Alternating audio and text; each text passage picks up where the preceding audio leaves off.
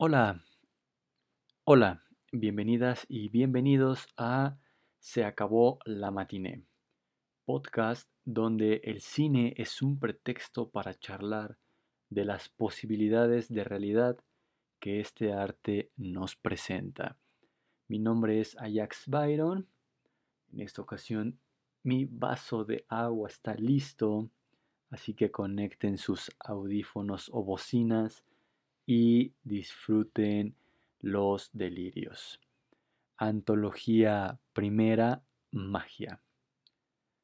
En este episodio número 2 hablaremos del proyecto de la bruja de Blair, que bueno, es una película que se estrena, que sale a la luz en 1999 y es una película que viene en, conjunto con esta revolución digital, si eh, se puede aterrizar desde, desde ese rubro, empiezan algunos eh, factores de los medios de comunicación, de las maneras en cómo eh, veíamos el cine, en cómo se eh, pues escuchaba la música, ¿no? Es, es una época, no, no digo que forzosamente 1999 sea el año en que, en que se dio toda la disrupción, pero es una época en donde vienen justamente eh, a, entrar o a escena diversos eh, pues instrumentos, ¿no? diversas novedades eh, para con el cine, para con la música. Eh, tanto así que durante este año y, por supuesto años, años anteriores y años posteriores, ahora podemos obviar esa cuestión, eh, ya que lo conocemos, pues viene la transición, por ejemplo, del VHS al DVD. ¿no? De nuevo, no es que en 1999 haya sido el año ah, disruptivo en donde el VHS más que desaparecer se deja de usar y entra el DVD. No, no, no, no desde esa, desde esa visión tan fatalista de... Y en 1999 eh, se empezó a usar el DVD y ya nadie usaba el VHS. No, pero ya vamos eh, viviendo, ¿no? Eh, eh, se, va, se va haciendo presente esa, pues eh, lo podemos mencionar como, como evolución, ¿no? Se, va, se va dando esa evolución, se va dando esa transición y pues bueno, también por ejemplo en, en, en el aspecto de la música, donde pues el, el cassette era el que dominaba las formas, y las maneras de, eh, pues, de, adquirir, ¿no? Principalmente de adquirir, de distribuir la música y por, supuesto para eh, apreciar esta. A, ¿no? Un brinco, un salto al, disco. Entonces, es, un, es, un, año sin lugar a dudas interesante. Estoy tratando de, recordar, de, de, recordar este, aspecto o, esta situación que, que por supuesto la tengo un poco vaga. en, 1999 yo, yo era un niño de 6 años, pero escuchando algunos podcasts justamente eh, em, me, me hizo recordar lo que yo muy vagamente tenía presente en aquel entonces que era la cuestión eh, de el Y2K, si no mal recuerdo, es el Y2K, digo, eh, para, para no todavía profundizar más en el aspecto del año, que, básicamente el Y2K, si no lo estoy diciendo mal, es, es eh, de, nuevo, era, como una situación, si lo podemos llamar así, una, una, una teoría incluso, no sé qué tanto podríamos aterrizarlo como, como un preludio de lo que hoy en día tenemos como, como las teorías conspirativas, pero eh, se refería hacia que eh, muchas computadoras, computadoras que se utilizaban en el sistema bancario, en el sistema financiero a nivel mundial, no tenían, mm, digamos, programado el, el, tiempo, los años posteriores a 1999 y que, que cuando diera ¿no? a la medianoche de, aquel entonces para, para entrar ah, o para comenzar el año 2000, pues eh, habría una, un colapso financiero por que las computadoras, ¿no? O estas supercomputadoras, si, si, si también eh, se aterriza de esa manera, que, utilizan eh, o que utilizaban los bancos, entidades financieras, etcétera, pues iban a colapsar porque ya, ya no iban, ¿no? Ya no tenían como estos datos. Esto es en, rasgos generales, ¿no? Quizás hay datos muchísimo más específicos, pero lo menciono porque eh, eran, eran momentos en donde la humanidad, sobre todo el llamado Occidente, ¿no? Sobre todo en Occidente, se, se estaba como a la expectativa de toda esta cuestión de qué es lo que iba a suceder, qué es lo que iba a suceder en los años venideros, ¿no? En los años eh, ya entrados al nuevo milenio. Entonces, fíjense nada más, ¿no? Toda esta, eh, eh, toda esta, esta revuelta, ¿no? toda esta revolución en el imaginario colectivo, en el, en el imaginario social, pues eh, digamos que aderezado o bañado con pues los lanzamientos en cuanto a la cultura y, particularmente de lo, que estará orbitando, de lo que estará orbitando en este podcast, pues la película del proyecto de la bruja de Blair, ¿no? que fue lanzada en aquel ya remoto 1999 y que se habló muchísimo de esta película. ¿no? Sí, sí fue una película que, que, conmocionó de entrada a,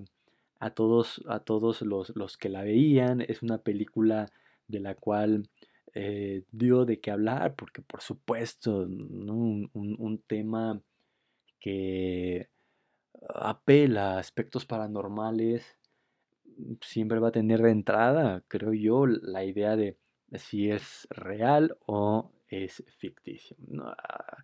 a, estas alturas no, nos queda, no, nos queda ninguna duda, es muy claro, incluso los, los realizadores de este, de este largometraje pues han expuesto las, las formas, las maneras en que se realizó esta película de ficción.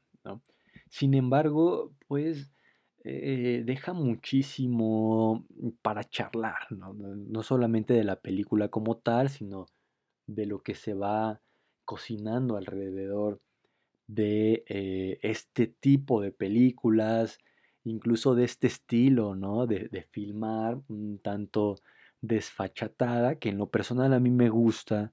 A mí me gusta que un, que, exista, estoy pensando en un cine sin reglas, eh, pero pues tampoco atentando contra un, eh, una, desatención, ¿no? Una falta a la realización de cine, que bueno, creo que eso también es todo, todo un tema, porque estaríamos entrando a pensar, por ejemplo, ¿no? Las, los lineamientos o las bases con las que se hace el cine en Hollywood. Parece ser que Hollywood es el que va determinando cómo hacer cine.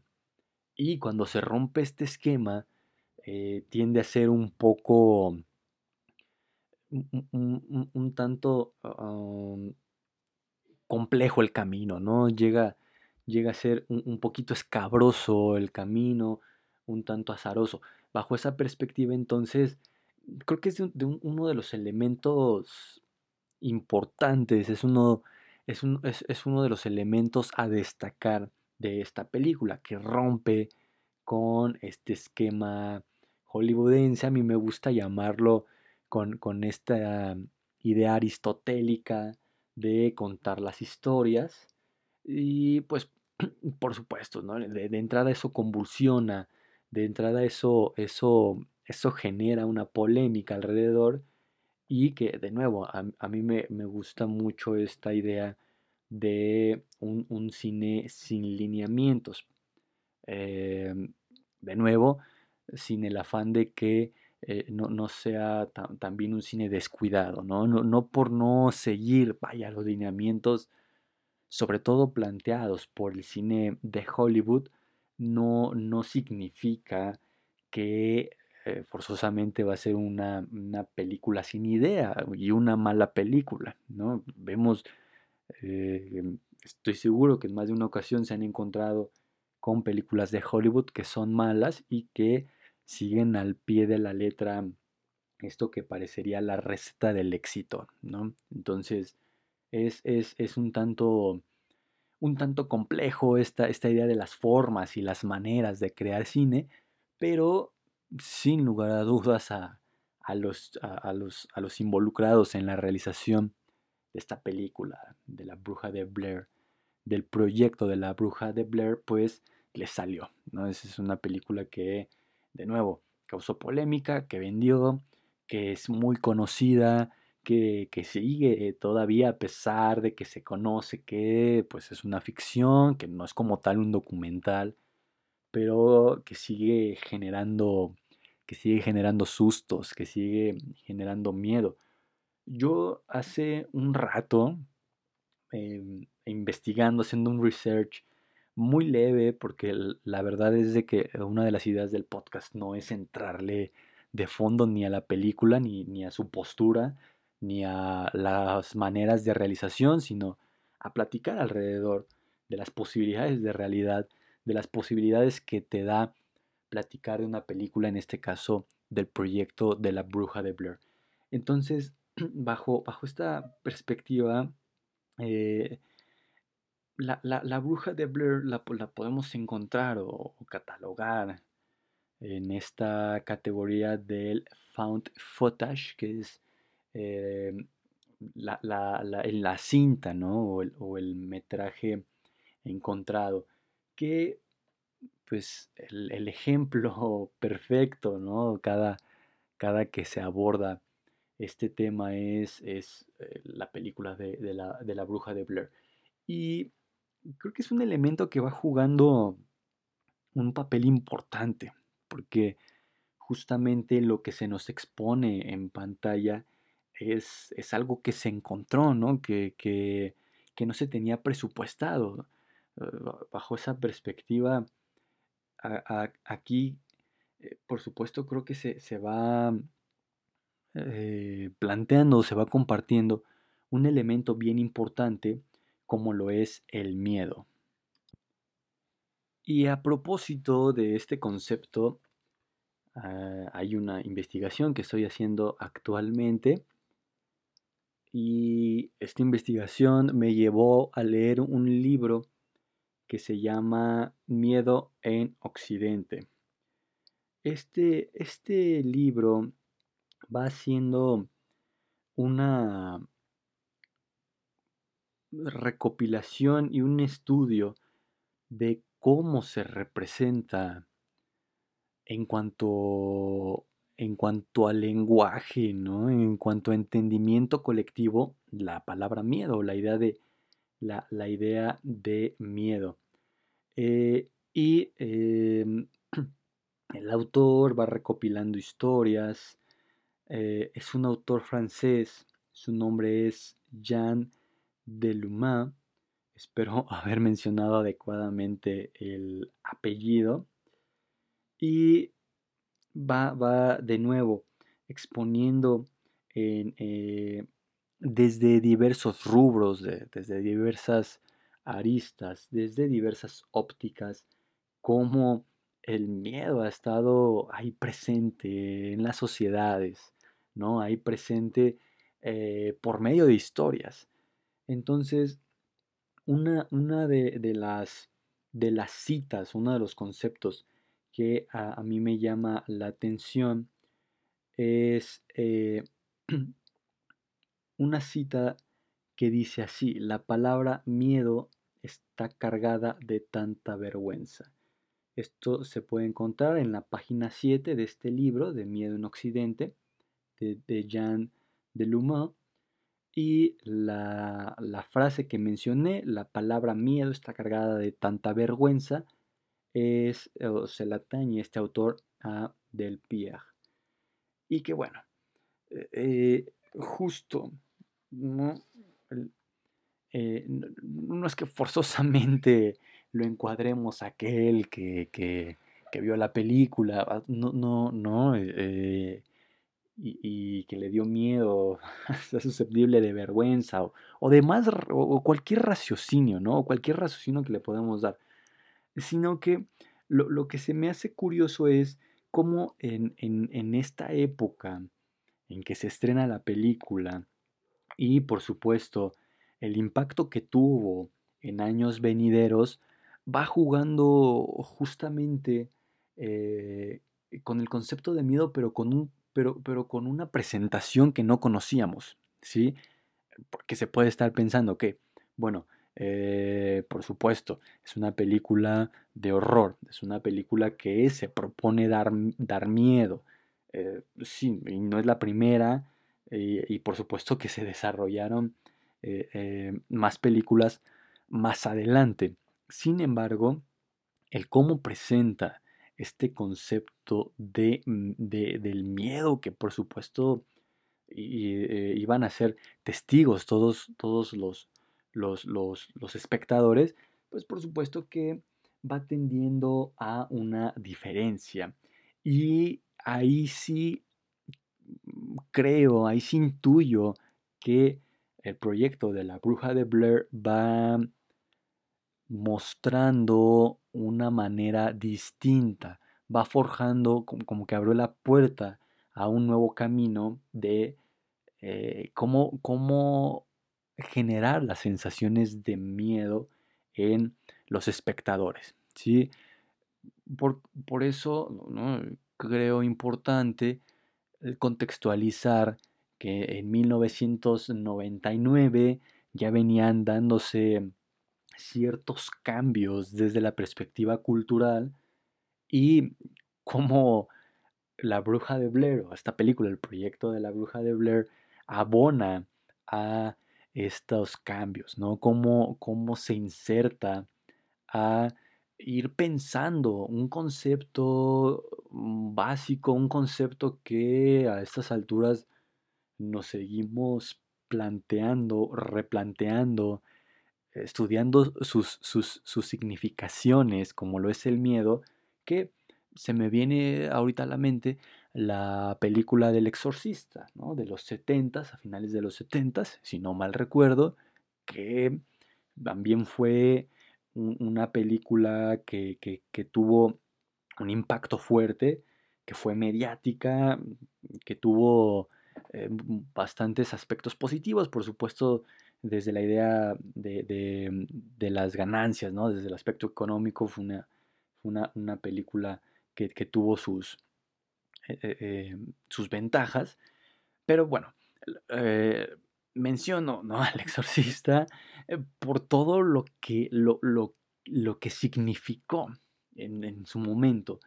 Y teniendo en cuenta que es una película anterior, que es una película que se realizó antes del proyecto de la bruja de Blair, como esta película, y sin eh, endiosarla, no es mi intención que, y, la, y, el proyecto de la bruja de Blair es la mejor película de, terror de toda, de, toda la historia del cine, de, todos los tiempos, no, pero creo que sí va jugando un papel en donde pensaron, se plantearon eh, una nueva significación de miedo. ¿No? En donde no es una, no es una película como por ejemplo en El Exorcista, donde encontramos planos, donde encontramos tomas que podrían ser similares a películas que no son meramente del género de, terror.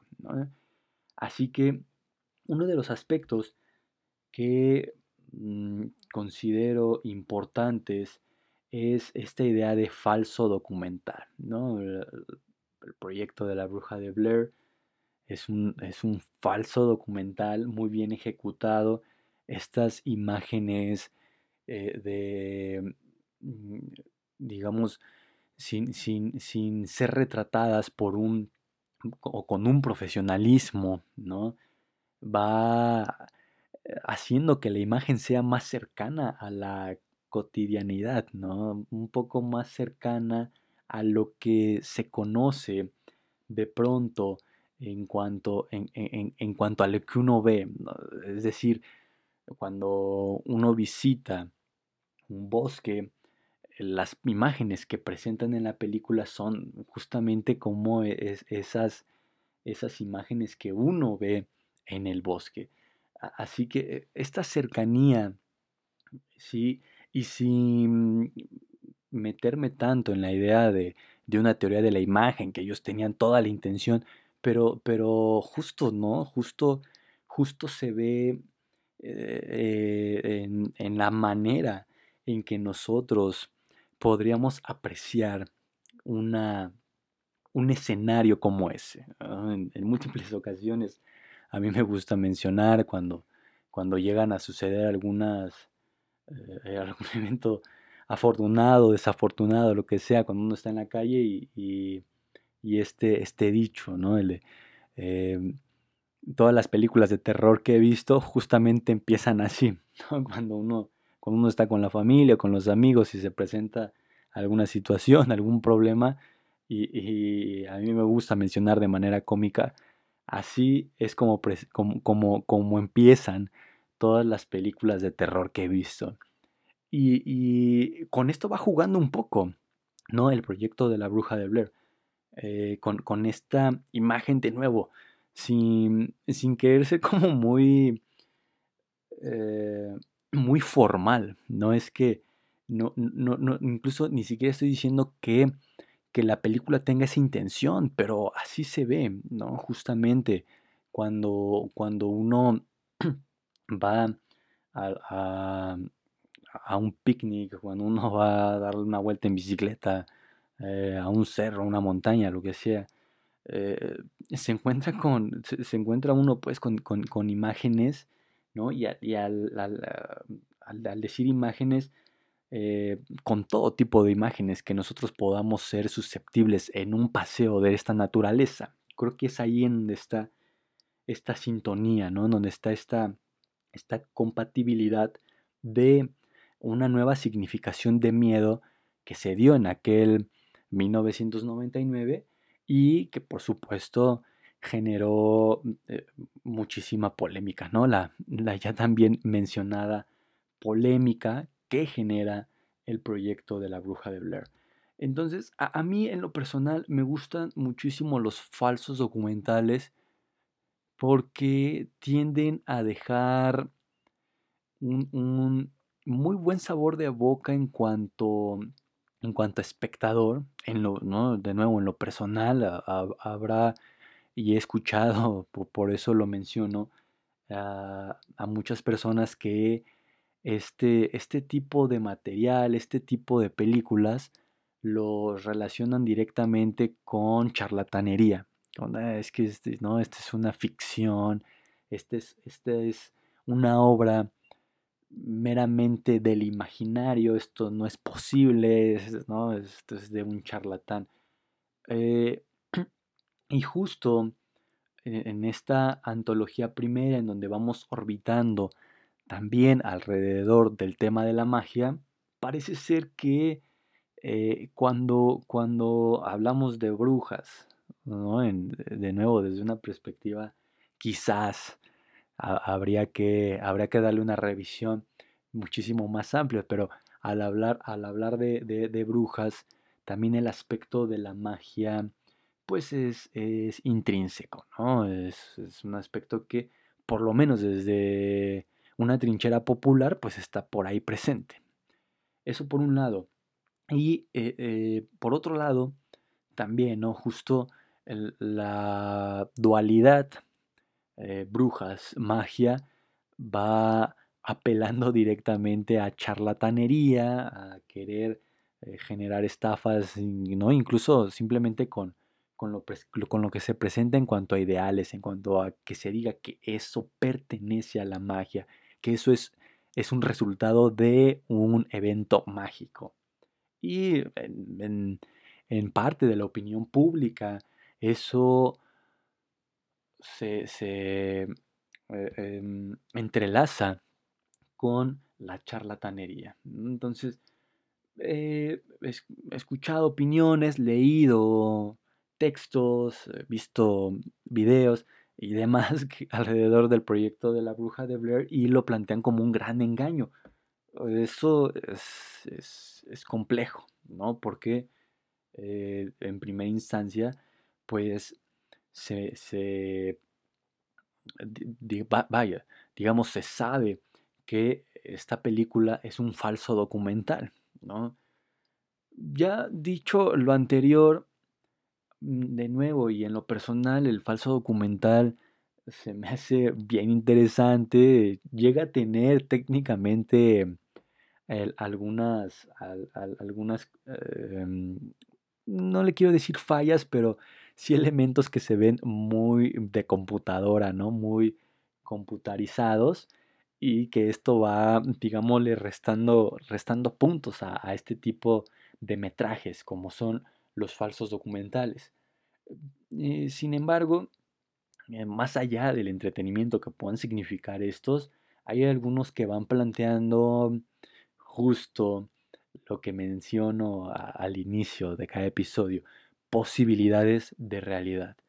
Y eh, por aquí voy a mencionar otras cuatro películas que también son falsos documentales y que son otras eh, películas que considero que ahora tienen una pauta de ser realizadas. Son películas que, que se hicieron, son películas que se realizaron gracias a que ya hubo un sendero, que hubo un camino que abrió el proyecto de la bruja de Blair.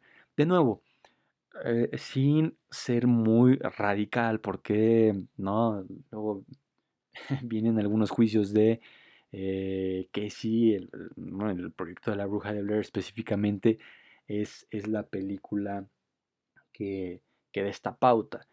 Ah, para el found footage de horror o el falso documental de horror, eh, un tanto más comercial, un tanto, un tanto más em, accesible, digamos, para las audiencias.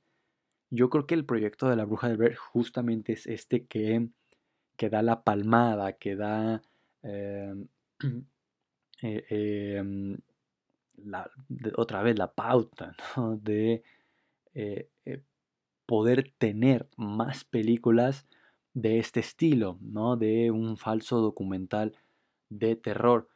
Eh, que bueno, las películas que les voy a compartir es en primera instancia Actividad Paranormal, una saga de películas que voy a darle una revisión más profunda en otro episodio. Es una saga bien curiosa, la saga de actividad paranormal, porque se podría sentir de inmediato como pues esas películas ah, palomeras, ¿no?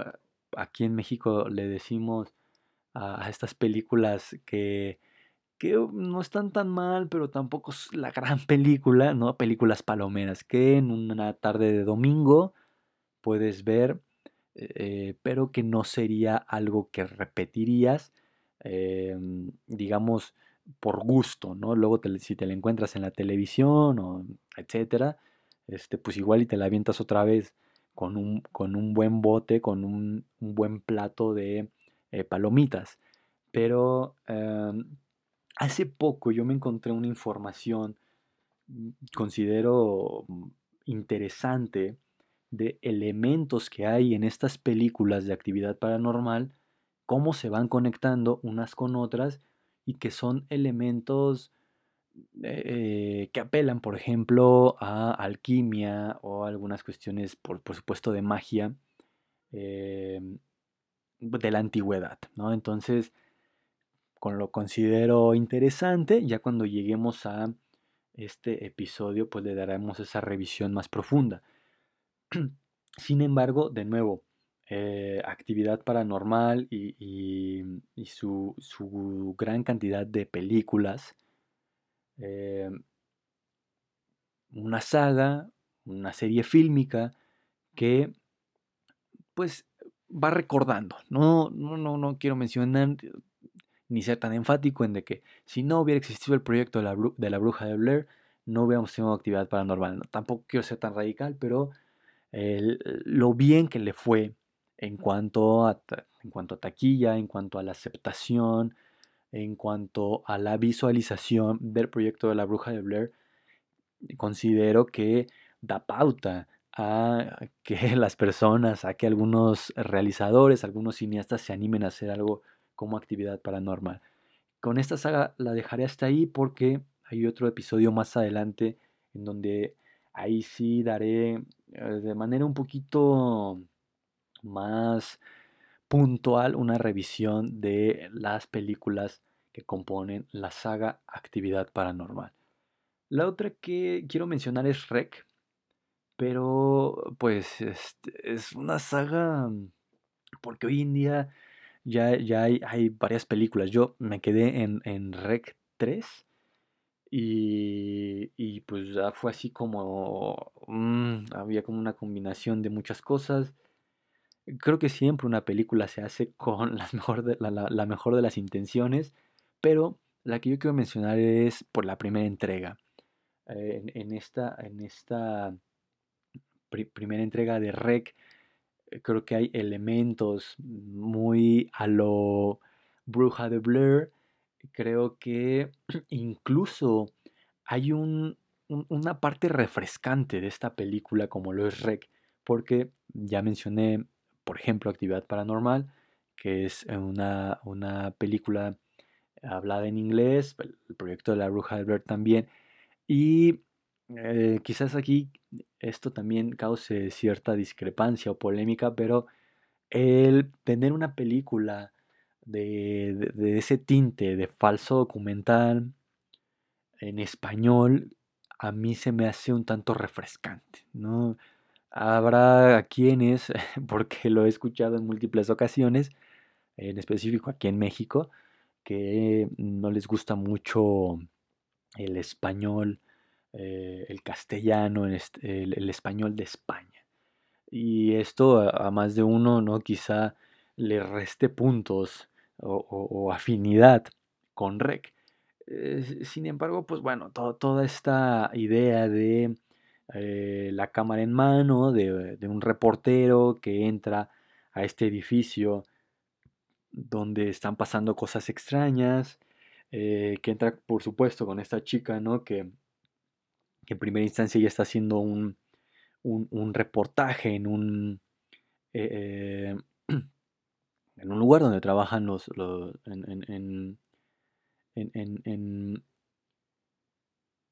que está haciendo un reportaje a los bomberos, esta, chica que, en primera instancia está, está haciendo un reportaje con los bomberos y que apostan ¿no? los, los, los azares del destino, qué sé yo, la llevan a este edificio. Y, es, una, es una, una propuesta muy interesante lo que encontramos en REC, el, que eh, no, no, no, es tanto la cámara en mano, como lo que vemos en, el proyecto de la bruja de Blair de los protagonistas, sino que aquí hay un camarógrafo que va grabando a la reportera.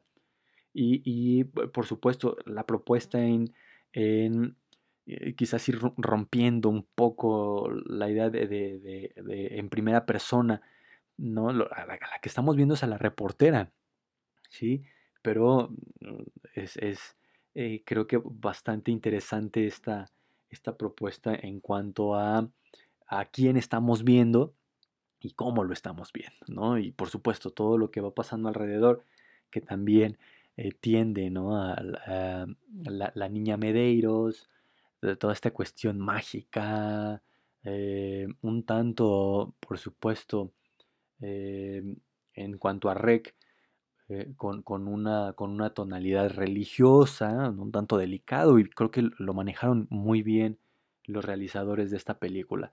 que más allá de meternos en rec, que más allá en decir qué es lo que pasa, sino que creo un rec, la primera entrega, una, una película interesante, una película que, que, va refrescando sobre todo eso, ¿no? interesante eh, em, a secas, ¿no? Porque no propone ninguna idea eh, a la cual darle una revisión em, monumental, simplemente, ¿no? Por, por, esto que he mencionado de ir, ir eh, ni siquiera disruptiendo, sino como ir jugando con la, la propuesta de una imagen en primera persona. ¿sí? Creo, que, creo que esta, esta idea de, estar jugando con, con ese elemento es interesante y por supuesto la, parte un, tanto refrescante. Quizá eh, un, tanto, aquí estoy revelando un tanto, ah, un aspecto un tanto personal, ¿no? Como que algo se escuche en español y no en inglés, por ejemplo, pero que considero eh, eh, una película que, está ahí abonando a los falsos documentales. ¿sí? Principalmente los escuchamos en, idioma inglés.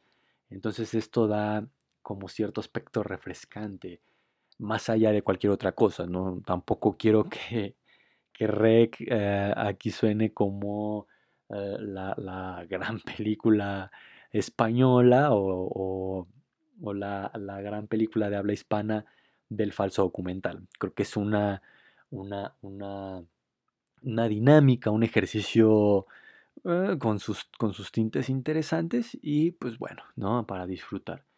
Por otro lado, al, estar recapitulando falsos documentales que he visto, em, me acordé de Grape Encounters.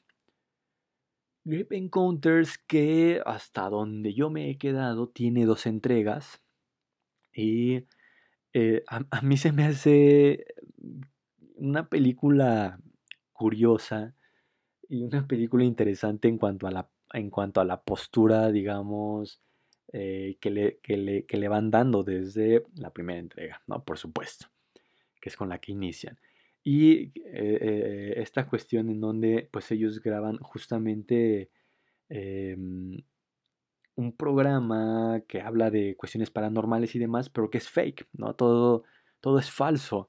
Y ellos lo presentan, al hablar de ellos es de, estas personas que, que, hacen el programa, que presentan en la película, ellos saben que, pues, que no hay nada de paranormal y van grabando eh, eh, cuestiones para luego proponer o, presentar un programa falso de, cuestiones que, son falsas, haciendo creer que son verdaderas, ¿no? Entonces, esto es como, incluso eh, una, cuestión graciosa es que este programa pues va dirigido hacia la televisión y por supuesto considero que considero que uno de los medios que, aborda desde una perspectiva errónea, desde una perspectiva incluso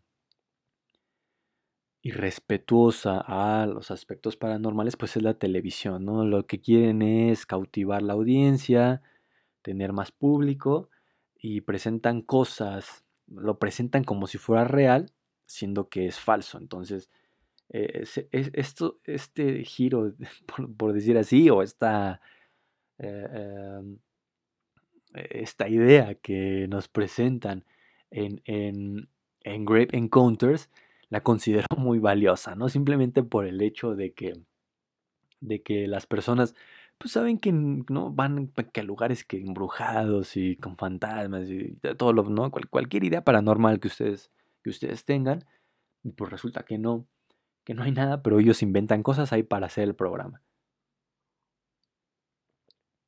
Y entran a lo que era un hospital psiquiátrico, lo que era un manicomio, y, oh sorpresa, resulta que ahí sí estaba embrujado, que ahí sí la situación estaba oscura y macabra. y, ya no sabían eh, cómo salir, ¿no? Imagínense, entran así como de vamos a grabar nada más para este programa, este, donde presentamos cosas que decimos que son reales, pero realmente todo es falso. Eh, ¿no? Estaban mintiendo en el programa y resulta que en este inmueble al que se meten ya no encuentran la salida. Ya eh, la puerta por, la, por, por, donde ellos entran ya no, lo, ya no les permitía salir, abrían eh, y se encontraban más pasillos, una especie de laberinto dentro de un psiquiátrico y pues se van encontrando ahí entes paranormales que pues no, no, no es como que también tengan una caracterización muy, eh, muy espantosa.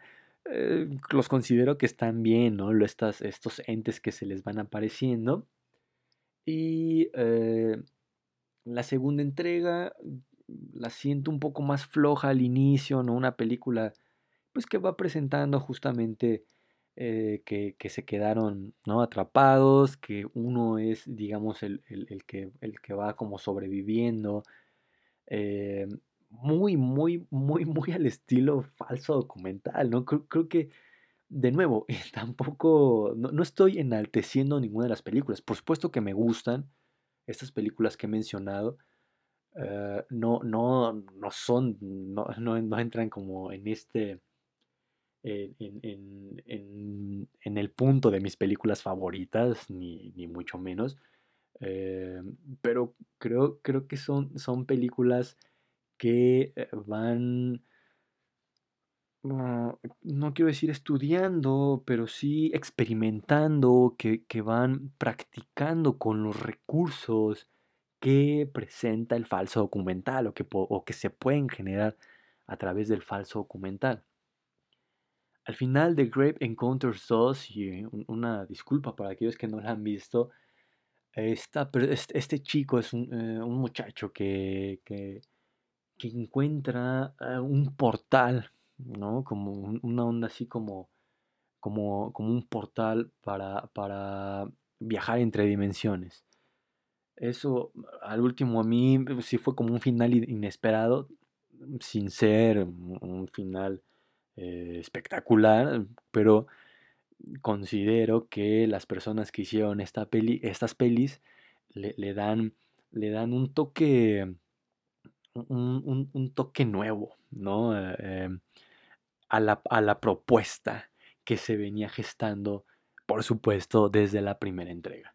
Entonces, en, general, como, como que este, este, este vuelco es, es un tanto, a mí se me hizo un tanto cómico, a mí se me hizo chistoso el que estos chavos ah, eh, van viajando para encontrar elementos paranormales eh, inexistentes, pero ellos los presentan como reales y resulta que siempre no, que, que sí es real este, este, este psiquiátrico, ¿no? y todo lo que se cuenta alrededor de él. Eh, sin lugar a dudas, mm, las dos películas de Grip Encounters creo que son las más recomendables de estas que he mencionado. Actividad Paranormal, bueno, llegaremos, llegaremos al episodio donde eh, trataré de incidir en ustedes para que vean esta saga con otros ojos, sin ser también mm, la gran saga del falso documental o la gran saga de las películas de terror, pero que sí tienen eh, un, aspecto peculiar, ¿no? Por lo, menos, por lo menos para un servidor.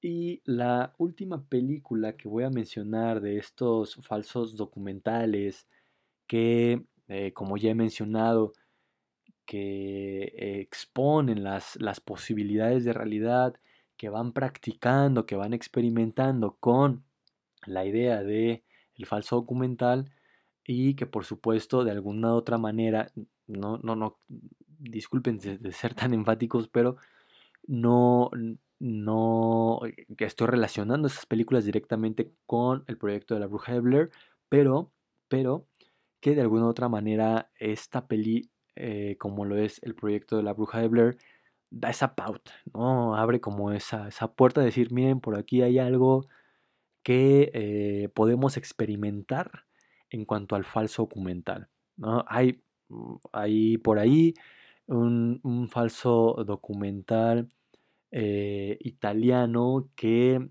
es como el estandarte de los falsos documentales que sin lugar a dudas le, tendré que generar un episodio en algún momento de, este podcast, ¿sí? ¿Cómo lo es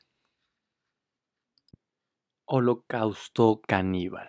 ¿no? Ese eh, metraje muy controversial. De nuevo, es una película, es, es un filme del cual sí o sí en algún momento de este podcast se tendrá que hablar, ¿no?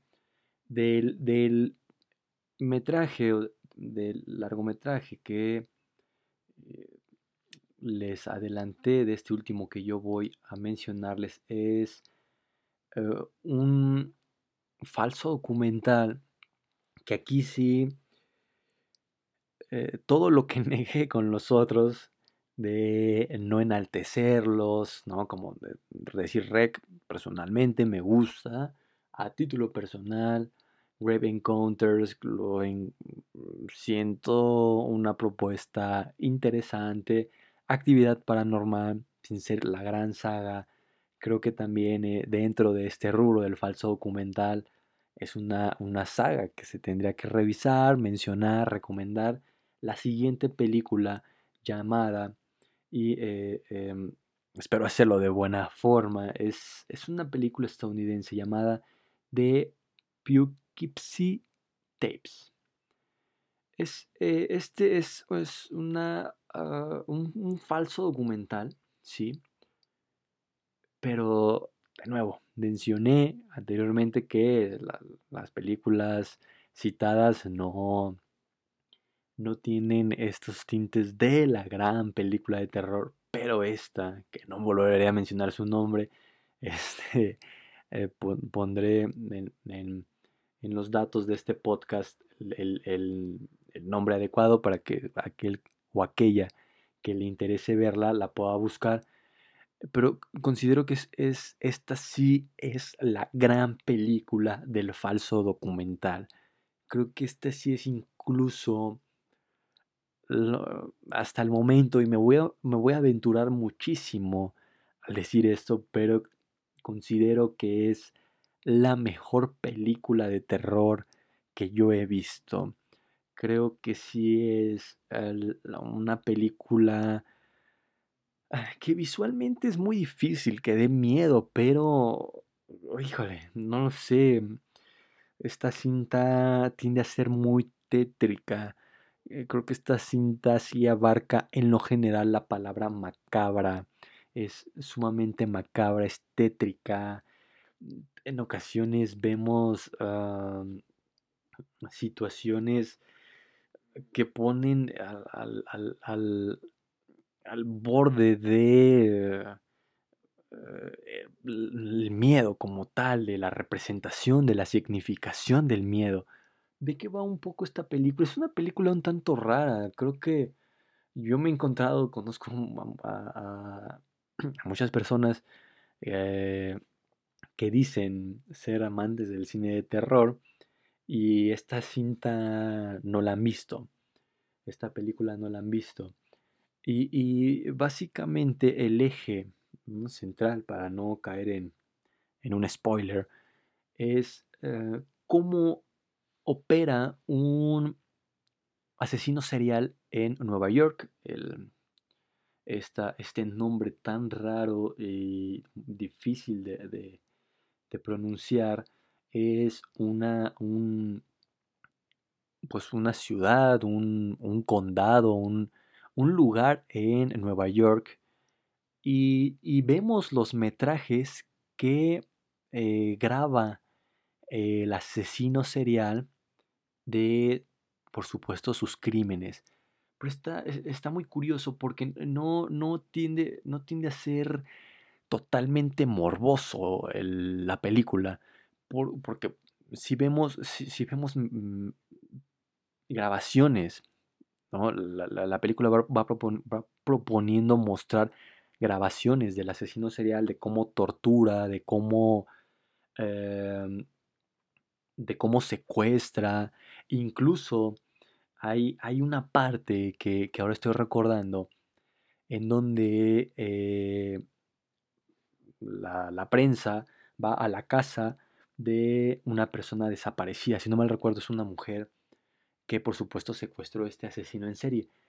Y eh, el asesino, lo que estamos viendo en la pantalla es el metraje que el asesino graba, o por supuesto, otra vez, es un documental falso, pero eh, e, el, asesino, digamos que va a este evento en donde la familia pues está totalmente consternada y, platicando con, los detectives, ¿no? Y todo este show que conocemos, eh, el cómo lo hacen los estadounidenses, ¿no? Porque digo, vemos las series y demás, las demás películas policíacas. Bueno, eh, y ahí está el asesino en serie con su cámara. ¿No? Disculpen esta pequeña risa, no, pues por supuesto que no es de, no, no, no, no es cómico, pero, pero es muy potente la película. Hasta el momento mm, no he encontrado una película más tétrica, más oscura, una película que, que permite lo que permitió en su momento el proyecto de la bruja de Blair. Esta película que les comento es de, 2007, voy a tratar de mencionar otra vez el nombre, de Pughis Tapes, de Pughis Tapes, así se llama de nuevo esta parte de Nueva York, ¿no? las cintas de Poughkeepsie, las cintas de Poughkeepsie, Poughkeepsie, las cintas de Poughkeepsie, sí, es esta película y es de 2007.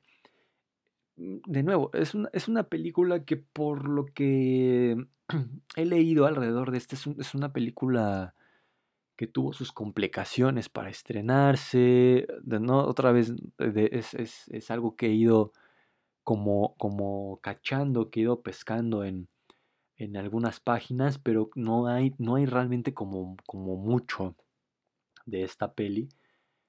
Y de nuevo, eh, para mí la mejor cinta de terror, no solamente falso documental, la mejor cinta de terror por encima de cualquier otro filme que ustedes me puedan mencionar, ya aunque sea un clásico, aunque sea mm, este, mm, más taquillero. No, no, no he encontrado otro filme de terror tan potente, tan poderoso, tan oscuro, tan macabro.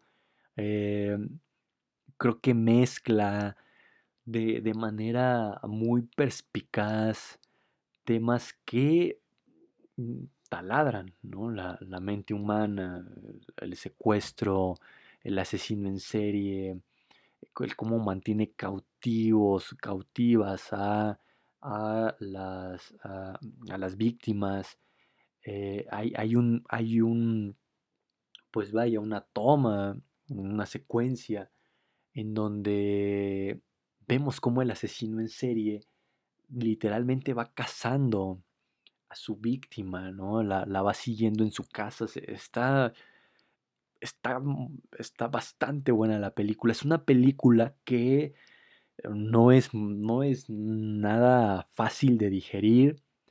Eh, por si el día de mañana quieren buscarla y verla así como de, ay, escuché el podcast y recomendaron esta peli, este, como, como la gran película de terror y la ponen en una comida de domingo, pues mm, que va a estar complicado verla, ¿no? Es porque hay escenas que, no suelen ser incluso tan gráficas, pero ah, no, no lo necesitan, no necesita ser una película gráfica y que va mm, realizándose, que es, que es que se va presentando a través de la idea del falso documental, ¿no? su, su estafeta principal, su insignia fundamental de esta película es Mm, que es un falso documental.